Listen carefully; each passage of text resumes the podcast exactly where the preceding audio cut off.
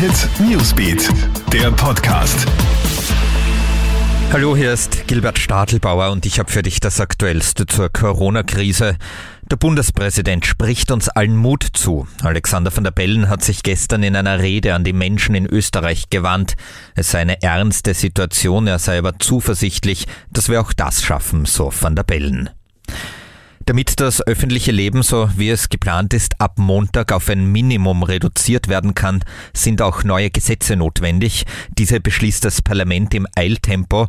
Der Nationalrat kommt heute und morgen zu Sitzungen zusammen, ebenfalls der Bundesrat und der Bundespräsident wird die Gesetze morgen am Sonntag unterschreiben, damit diese dann übermorgen in Kraft treten können.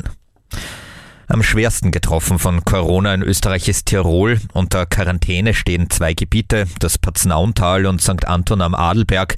Diese sind abgeriegelt. Das gilt für zwei Wochen und betrifft 9500 Einheimische. Trotz der Maßnahme herrscht aber Gelassenheit.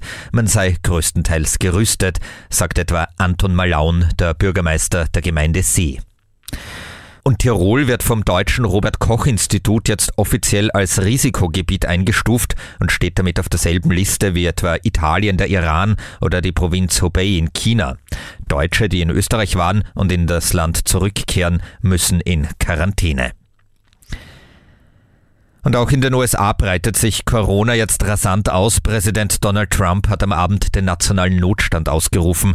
Mit dieser Maßnahme werden weitere Bundesmittel in der Höhe von rund 50 Milliarden US-Dollar zur Bekämpfung des Coronavirus frei.